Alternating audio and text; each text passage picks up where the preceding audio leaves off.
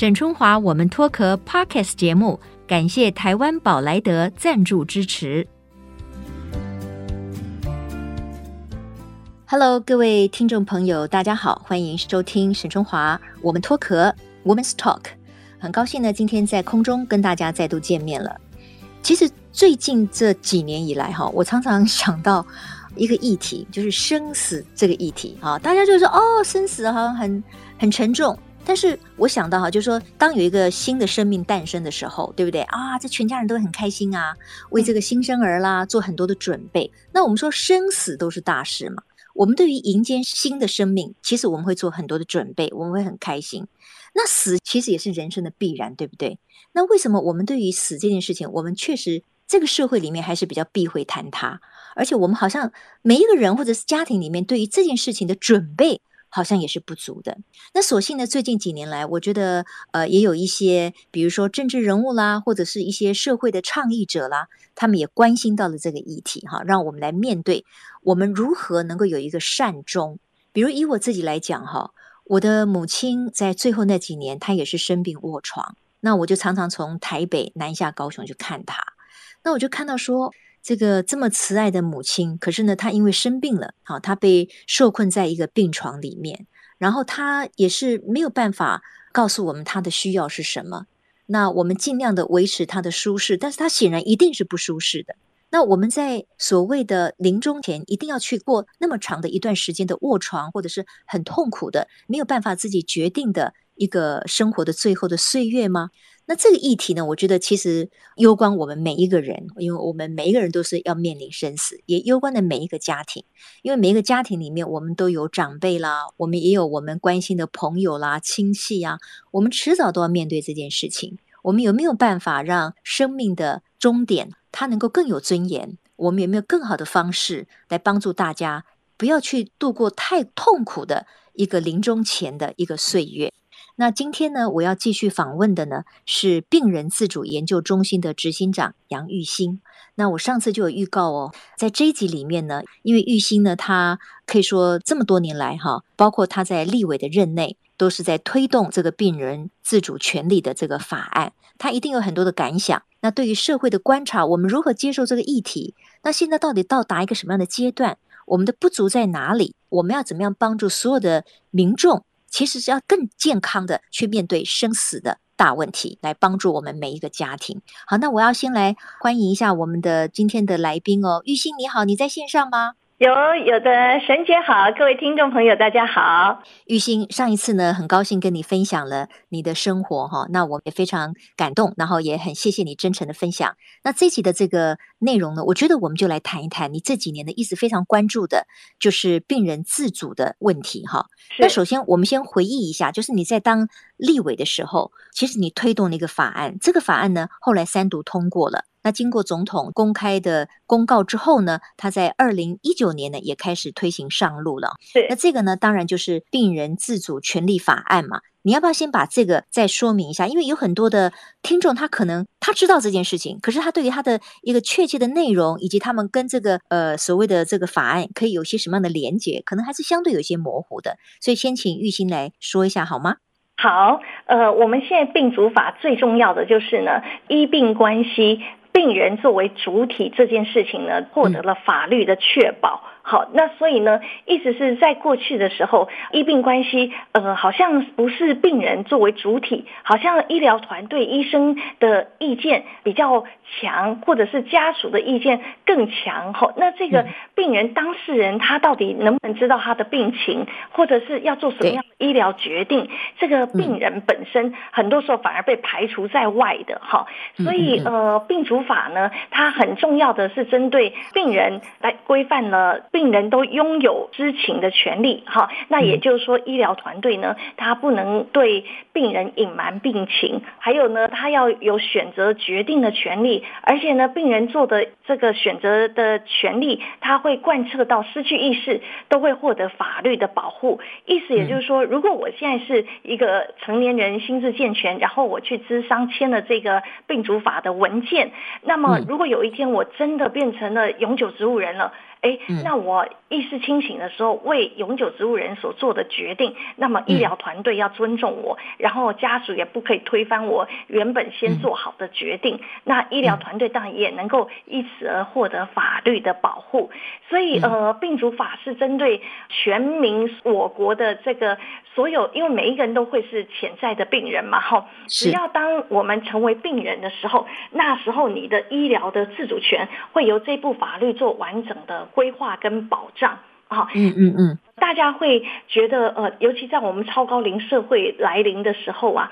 针对五种很严重、很严重的重大的情形，那么我们可以先做好医疗决定。呃，这些五种就是末期呀、啊，呃，不可逆转昏迷啊，永久植物人，极重度失智，跟政府会公告一些重症。我们先为这些临床条件先做好决定。那么，真的到那么一天来临的时候，我们就能够按照我们事先所做的决定，让医疗团队来尊重，而且来帮我们执行。这样，好，那意思就是说，我们可以做的选择是我什么医疗的加工医疗东西我都要，或者什么加工医疗东西我都。不要等等选择都可以先做。嗯。OK，好，那我知道呢，这个在我们讨论这个所谓的病人自主权利法当中，它其实包含了两种概念，一个叫做所谓的 ACP 哈，就是事先的医疗的计划吗？还是什么？另外一个叫 AD，就是你可以事先的预设你的一个，就像你刚才说的，你如果面临一个什么状况的时候，你可以做一个决定。ACP 跟 AD 要不要请玉欣也来跟我们说明一下？好，这个是病主法最重要的两件事情。ACP 呢，哈，就是咨商、预立医疗照护咨商。好，嗯，要签病主法的文件的话，哈，一定要经过这样一个法定的程序，就是会有医疗团队帮你咨商。那不是你而已，是如果说我的死亡会有很多意见的人，好，那呃，所以你最重要的关系人，哈，就是不管是你的伴侣啊、孩子啊、朋友啊，就是你最亲近的人，如果你希望他知道你有什么样的医疗决定的，这些人都可以一起去咨商。好，嗯嗯嗯，因为如果没有智商的话，你就不知道你在做什么医疗决定。好，而且呢，这个不是说要到人生病的时候，就是我们只要是成年人，然后心智健全可以讲话，呃，这个时候是最好的时候，然后去有开这个智商服务的机构，哈，都可以提供这个病主法的智商。那一时会有医师、护理师、社工师或心理师这几种专业的职类的人来帮助整个家庭一起做。病主法的智商，嗯哼，那我们就先谈这个呃，这个咨商。那这个咨商是免费的吗？那很多的大医院都有开吗？就是我今天如果我都没有生病哦，我只是在为我的未来预做计划。然后万一我生了什么样的病了，我在什么状况之下，我希望医疗团队怎么样来对待我，对不对？对，所以它这是一个预设嘛，哈，一个预立的医疗的一个咨商。第一个，它是免费的吗？然后是随时去申请，然后都可以申请得到吗？哦，好，这就要说到哈，这个很遗憾，现在还不是免费，现在是自费的。好，所以呃，也是因为现在是自费，导致于这个法的推进，还有所有去签署的人是会受到一些阻碍的。好，那现在病主法，因为我们病人自主研究中心是努力在推动，希望能够纳入健保哈，但此刻还没有，所以它是自费。那每个医院呢，呃，是从两千到三千五不等呃费用，因为如果没有咨商是不能签这个 AD，就是预立医疗决定，不能签病主法的文件的。那我常常就会跟大家说哈，我们的保险其实已经买很多，可能都好几万的费用。但是大家可以想，如果这个智商你把它想成是一个善终保险。哦，但是呢，你一生就是做一次，而且还可以很多个家人一起来，哦，大家能够形成共识，能够有沟通的机会，然后还有这么多专业的呃医护伙伴来帮整个家庭做各种的解惑，哈，有人要问说，哎呀，我如果不要插鼻胃管会怎么样？会不会饿死啊？哎呀，嗯。这是不是安乐死呀？哦，哎，那这个什么是不可逆转昏迷呀？等等，这么多专业的问题，会有这么好的专业团队来帮整个家庭做沟通，所以它呢就相当于一个善终保险，而你只要花两千到三千五来做好这样的决定，因为如果自己不做决定，那就会把最后万一这些情形发生了，其实是家属也没办法帮你撤管的。好，嗯，所以呃，一定要让每一个人知道，呃，在纳入健保之前，现在自费的阶段，我还是会非常鼓励大家能够去做病主法的咨商。OK，好，你刚才提到了一个重点哈，就是说你要先做这个咨商，你才有办法去签一个合法有效率的这个文件嘛，对不对？就表示说哦，我如果遇到了什么，我我希望什么样的医疗，对不对？对，所以一定要这个咨商嘛。那这个如果你签了这个文件之后，你的这个决定，这是所谓的 AD Advance Decision 哈，就是预立医疗的决定，就会记住在你的健保卡上，是这样子，对不对？没有错，没有错。好，那如果说我咨商了以后，哦，我也做了一个决定，我的健保卡也注记了。可是过了几年以后，我如果改变了我的想法呢？那可以改掉注记吗？哦，可以哈，因为这是人民的权利嘛，哈，你想做什么样的医疗决定，事先做的，那你当然随时可以更改。好，就是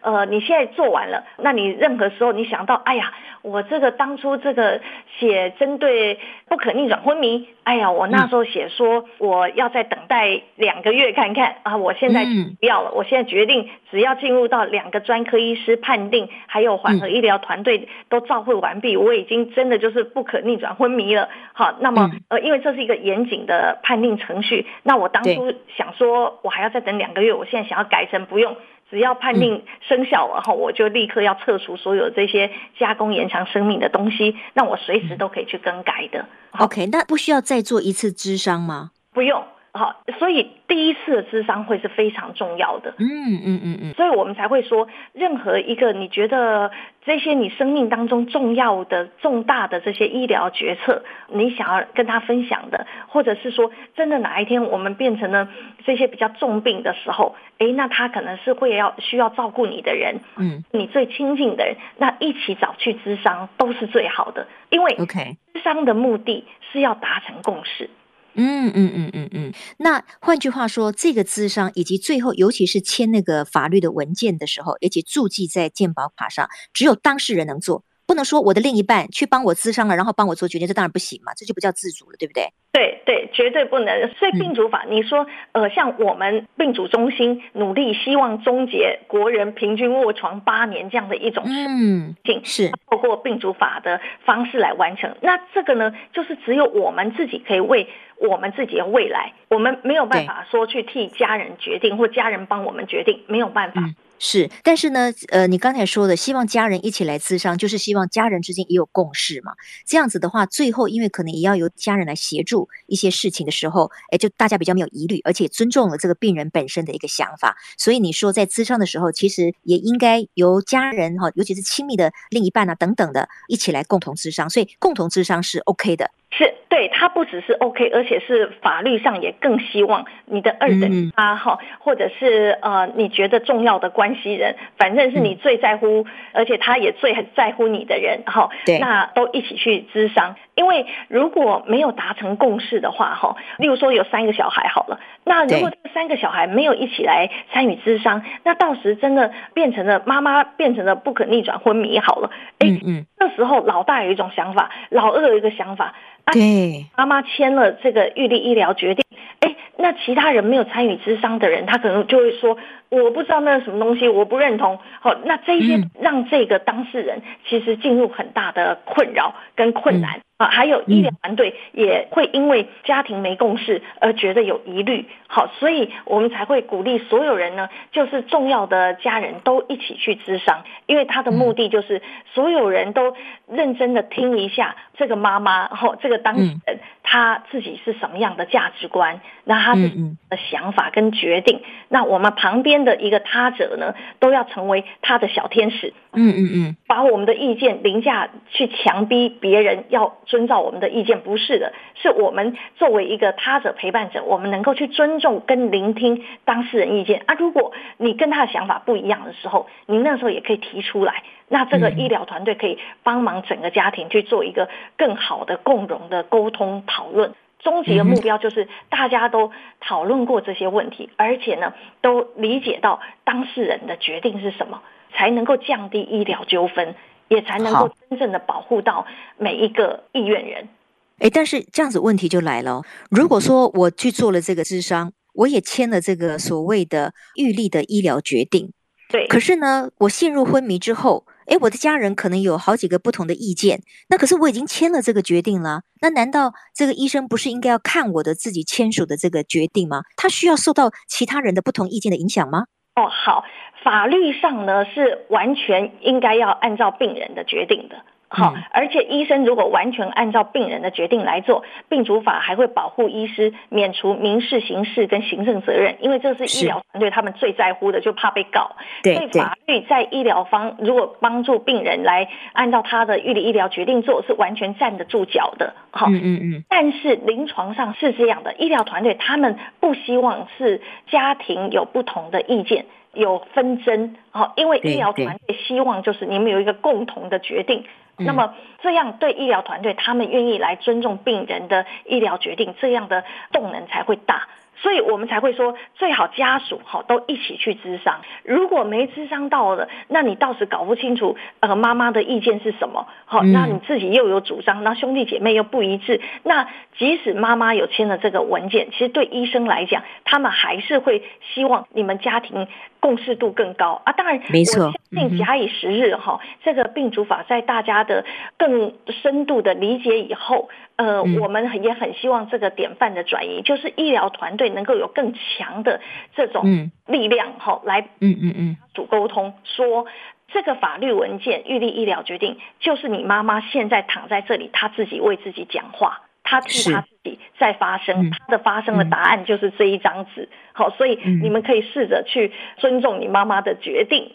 所以说，最圆满的做法呢，都应该就是。最好以后临床端不要再发生这种家属的意见哈，去凌驾在病人之上，因为医疗团队现场也非常的忙，好跟对对之间的沟通，通常现在可能因为医师们真的是很怕被告，所以呢。如果家庭能够有更高的共识，其实是对临床的医病关系是最好的，没错啊哈。当然了，我觉得这件事情要能够推动的好哈，就是一种社会的教育或者是观念的建立是非常的这个重要哈。但是呢，根据就是说一项资讯哈，就是说我们全台湾目前大概是有一千九百万至八岁以上的成年人，但是到了去年底哈，就是二零二一年的十二月十号为止呢，只有三万零六十一人完成了刚才我们提到的 AC。批的智商跟所谓的 AD 哈，就是预立那个医疗决定的签署的这个大事，它的比例只有占千分之一点六，诶，这个比例看起来是非常低的。那玉欣，你作为这么多年的一个倡议以及行动的推动者，你认为问题是出在哪里呢？我觉得有呃好几个层次，第一个就是很多人不知道有病主法，哈，嗯，知道了有病主法都误以为就是不急救，好，然后就这样过去哈。还有一个重要原因，就是因为这个是一个自费的项目，就是他需要去咨商，而且要费用，所以很多人就会觉得啊，那这个就不急了。但是这个不急刚好是是非常高的风险的，因为人生无常，什么时候会来不知道，对，来临的时候就来不及了。哦，就是说，如果我现在好好的，我没有先去签预立医疗决定，和没咨商、没签病主法文件，那么我呢就发生不管疾病或意外，然后就进入了永久植物人的状态，那么我就没有办法解套嘛，我就永久植物人，我就要一直挂到末期了。好，所以。如果现在没有先去把这个无偿的风险透过病毒法把它牵起来，那么当这个事情发生就来不及。那还有第三个很重要的困难就是文化的禁忌。我们整个社会文化是非常难去讨论死亡的议题，还有医疗决定，我们也不习惯，呃，要先去思考自己的医疗决定应该是什么。好，所以我们就会产生这么多的医疗纠纷。呃，所以我的想法就是，病主法是一个鼓励每一个人自我负责。好，如果你很爱你的家人，你就要自我负责的去，在你清醒的时候，赶紧去了解病主法给你什么权利，然后你自己先把这些文件都签好。好，因为如果你不签，最后受苦的都是你最爱最爱的家人。OK，好。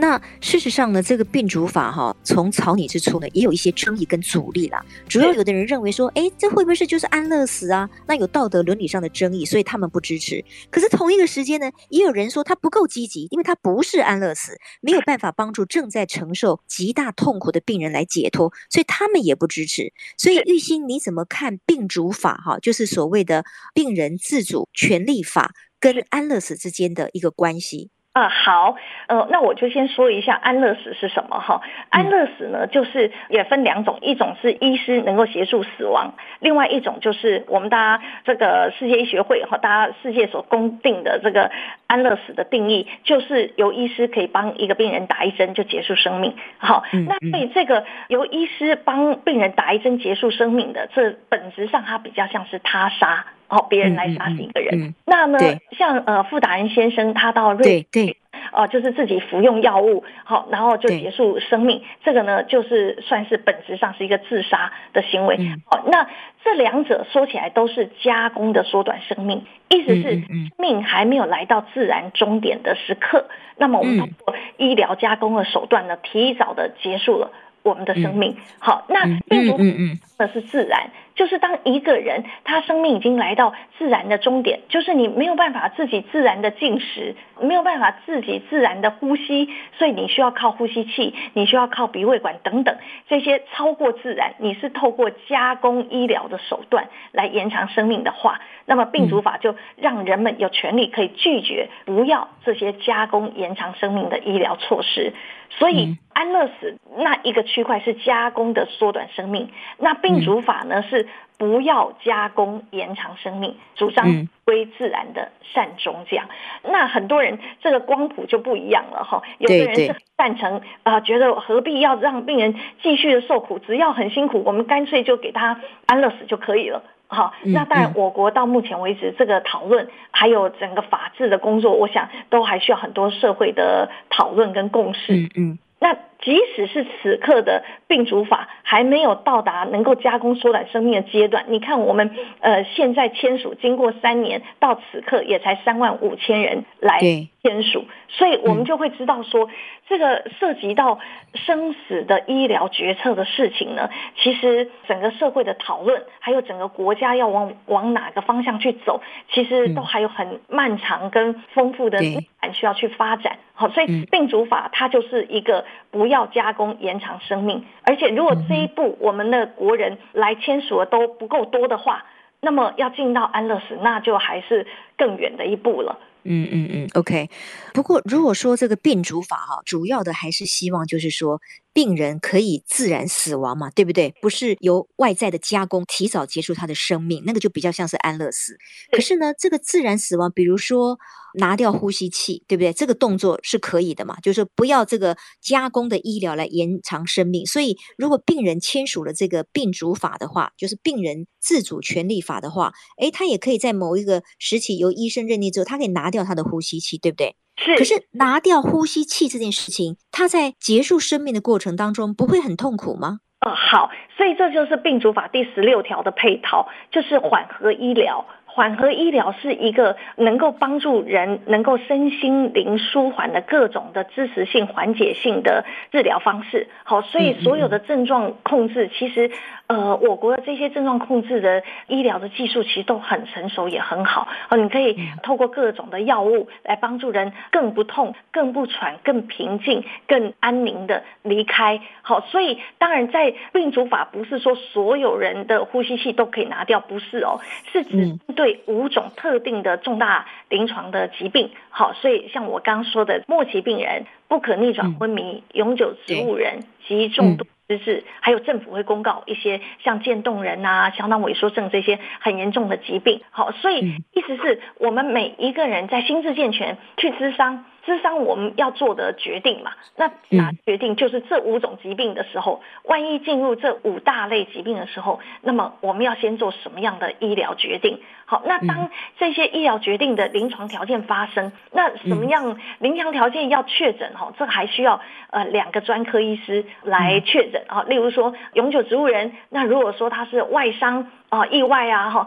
哎，他可能要观察，哎，六个月啊。如果是哎内伤哦，哎脑内伤，哎，那他可能观察三个月。然后经过这个观察三个月、六个月之后，会有两个神经内科医生哎来帮你看，呃，来确诊说，哎，他真的就是已经是永久植物人了。好，嗯嗯。此外，还有缓和医疗的团队。专家也会一起来照会，哎，真的确认他现在还能够有什么更好的照顾方法来帮助他。好，那这些都确诊以后，那才会按照我们在意识清醒前所签的这个预立医疗决定书的决定，让医生来帮助我们走完最后一里路。那这个过程，当我们要启动了哦，要撤管了，那这个缓和医疗就是缓和医疗团队的这些专家，当然都会提供缓和医疗的照顾，来帮助一个病人，还有帮助整个家庭都能够平安的走完这一里路。OK，好，那我知道呢，玉欣你在最近呢出了一本新书哈，这本新书呢就叫做《如果还有明天》哈，就是由这个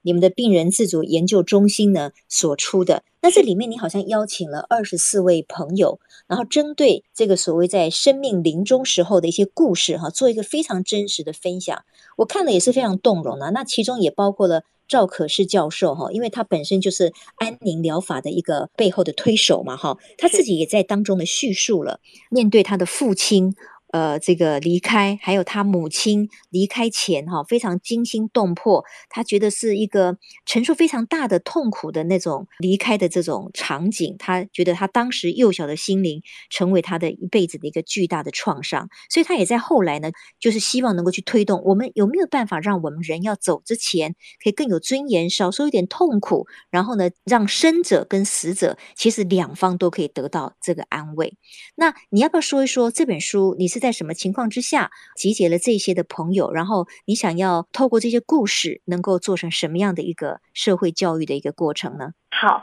对，因为呢，推动病主法哈，很多人都会问一个问题，就是说，哎呀，我真的不知道要怎么样跟家人谈这个事情。就是我们晚辈要跟长辈讲，很怕说长辈会不会担心我们是不是要遗弃他，我们不想照顾他，叫他赶快签一签，然后以后就死一死了哈。这样，所以呢，对对，大家都。敢谈这个题目哈，而且呢，也不知道要怎么谈，不知从何谈起哈。那所以呢，我们就企划了这本《如果还有明天》这本书哈，就是也很感谢康健出版社哈，跟我们一起做这本书。那呃，我想说，呃，我们邀请二十四位这些社会影响力人物，那呢，他们本身真的有亲身的经历，经历到有的人是。照顾至亲到死亡哈啊，有的是自己本身是病人，那有的呢是呃死过又活过来，有濒死经验的过程哈，然后还有呢呃像照顾自己的女儿离世，然后还帮助她完成捐脑等等哈，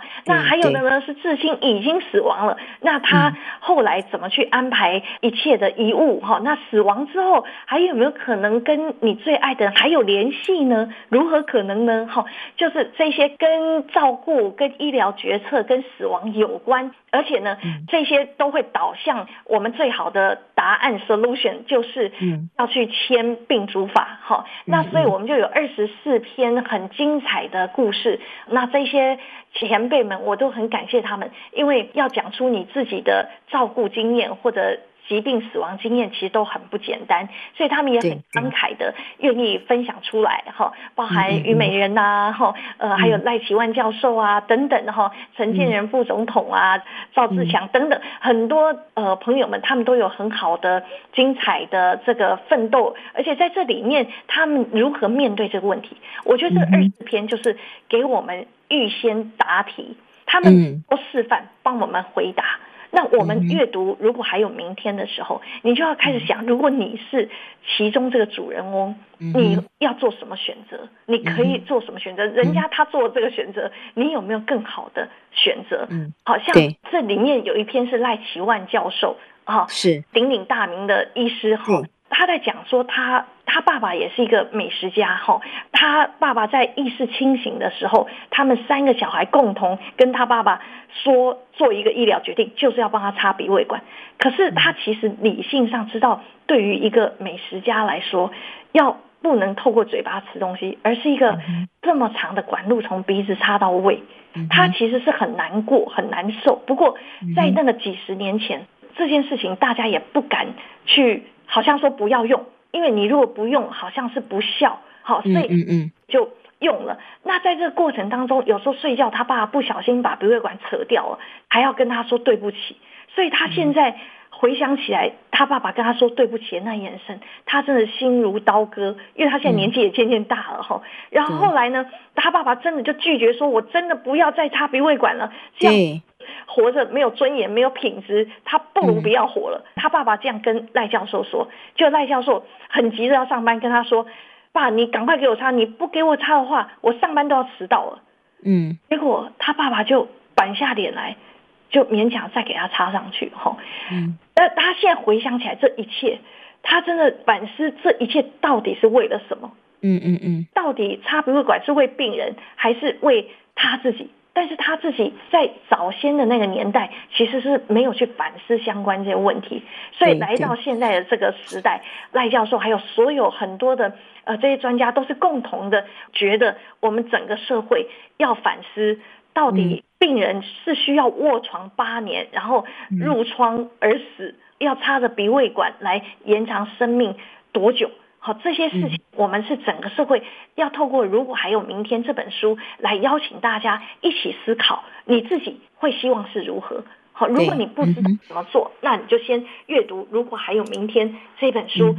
想一想。好，那如果你觉得这个议题很重要，你也不知道要怎么跟家人开口，赶快买这一本书，还买书还可以做公益哈，然后把它在餐桌上、餐桌客厅放着，总会有人看到，然后就打开来看。如果长辈愿意跟我们谈这个话题，我们绝对不要拒绝。好，很多我们的研究也还有指出，现在有一些长辈愿意谈，可是呢，晚辈拒绝，就会说啊，那个、那个、那个，不要讲这个了，爸不会啊什么的，这样不行。如果长辈他要谈的时候，你一定要聆听，而且一定要跟他讨论。最好呢，你还可以说，那如果这样，我再去查查看有没有什么文件可以签。好，那这时候。要搜寻病人自主研究中心哈，上面有非常多的资讯能够提供给你，然后也知道去哪里挂号啊，去哪里有预立医疗照护之商的呃门诊啊，哈，那或者是说有声音障碍，我们有绿色通道，好，就是只要是声音障碍的哦，你就给他一个这个连接，他有单一窗口可以服务他，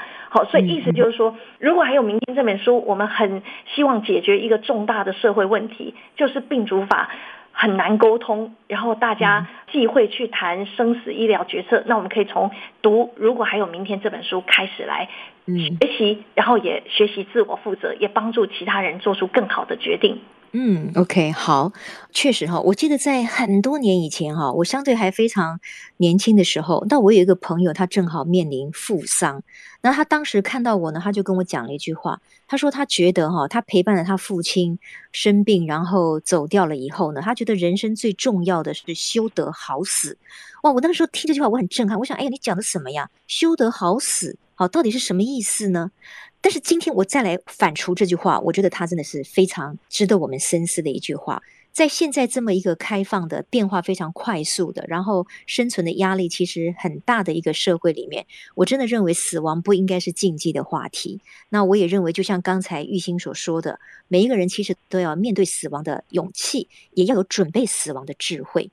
这样子，我们在有生之年，其实我们才可以跟我们爱的人生活得更安心、更愉快。好，呃，今天我们的时间也告一个段落了。那谢谢杨玉兴啊，玉兴今天呢，特地帮我们一起来分享这么一个我认为是非常有意义的话题。那如果各位觉得不知道如何跟周边的人去讲这个议题的话，我觉得从这本书确实会是一个好的开始。这里面是二十四位呃有影响力的人士，他们写出来他们亲身面对家人啊、父母啊，好在临终前后的一些真实的故事，我觉得是非常令人动容的，也可以带给我们很多的启发。好，玉兴，那这个我们今天要告一个段落喽，谢谢你的分享。好，也谢谢沈姐，然后也欢迎大家搜寻病主中心，有更多的资讯可以了解。好，太好了，OK，好，谢谢玉兴，那也谢谢今天我们所有的网友哦，在线上收听这个节目。我觉得我们这个节目呢，不但是看到了每一个不同社会人士的成长，我们当然也希望分享一些重大的社会议题啊，我们要共同成长。